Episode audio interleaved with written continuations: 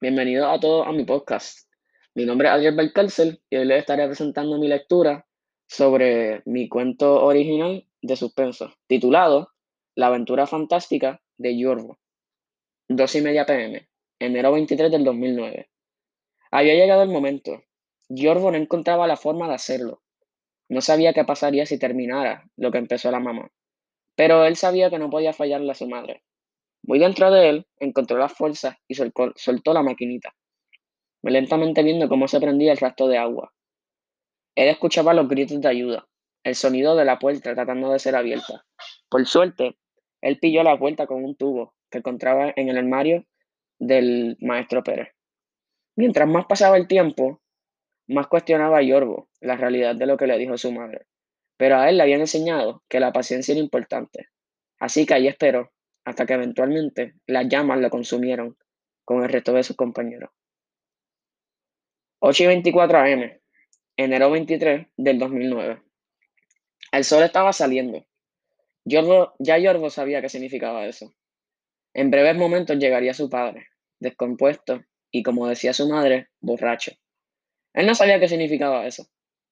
Esta vez pasó algo raro, fuera de la rutina. Escuchó gritos, Rápidamente se tapó las orejas, se sentó y empezó a mecerse en su cama.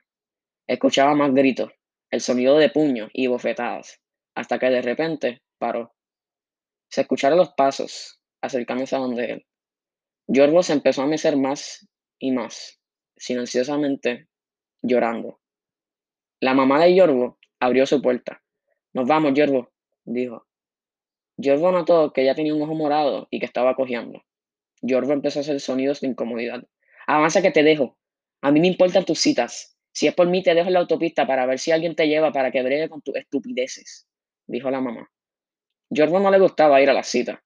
No podía usar su 10 para jugar Mario, y le mandaban a tomar pastillas por razones que él no entendía, así que se resistió.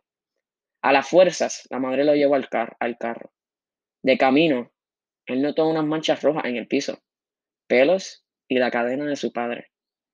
Cuando se montó en el carro, a poco tiempo, también uno notó un olor raro, algo que nunca había presenciado su olfato en su vida. La mamá se montó en el carro y se dirigieron al doctor. Diez y media M. Entra, Yorbo, dijo el doctor Valcárcel. Yorbo no reconocía a este doctor. Era chiquito, con piel como anaranjada y con pelo lacio. ¿Cómo te sientes hoy, Yorbo? dijo Valcárcel. Yorbo no respondió. El doctor anotó en su libreta. ¿Cómo fue el viaje, Yorbo? No respondió. La mamá procedió a explicarle al doctor que Yorbo padecía de un autismo severo y que era no verbal. Mmm, ya entiendo, dijo el doctor mientras anotaba en su libreta. Parpadeó dos veces cuando se fijó en las heridas de la madre y anotó algo más en su libreta. Rápidamente al doctor le empezó a sonar el celular. Voy a tener que dejarlo ir temprano, surgió una emergencia. Yorgo notó el alivio en la cara de la madre. Empezó a hacer sonidos. Mmm, mmm, está bien, voy ahora, dijo su madre. Procedió a darle a Yorbo su consola. Vámonos, Yorbo, avanza. Yorbo y su madre se montaron en el carro. El olor era más fuerte y más insoportable. La mamá prendió el carro y se fueron para la autopista. Yorbo vio una sábana con manchas rojas en el asiento de la izquierda, así que la sujetó y se tapó la nariz para poder bloquear este olor. Notó que había cosas enrolladas en la sábana. Un cuchillo de cocinar con las mismas manchas rojas, una maquinita chiquita extraña y atrás del asiento de su madre un tanque chiquito rojo. Yorbo, vamos para tu escuela un momento para dejarle saber que no estará asistiendo más, ya que nos vamos a mudar, dijo su madre. Yorbo estaba confundido y se puso nervioso. No te preocupes, Yorbo. Después de parar en la escuela, te voy a bañar con una agüita mágica que tengo en un tanque allá atrás. Y con un fósforo te voy a curar. Tu papá está dormido en el baúl, pero te vas a bañar con él y te vas a sentir bien. Todo lo malo va a desaparecer.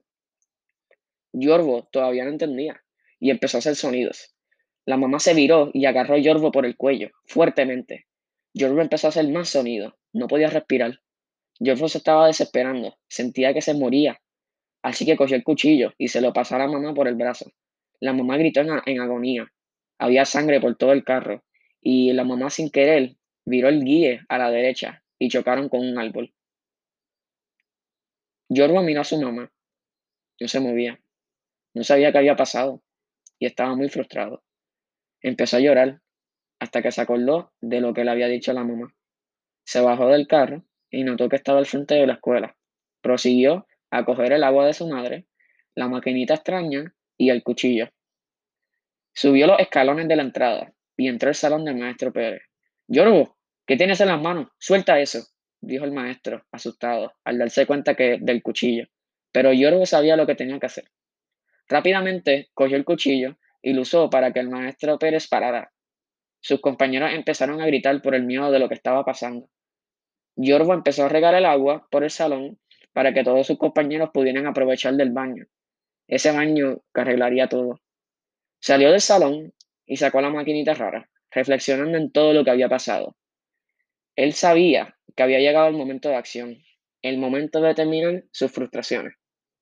Fin. Gracias por escuchar mi lectura. Bye.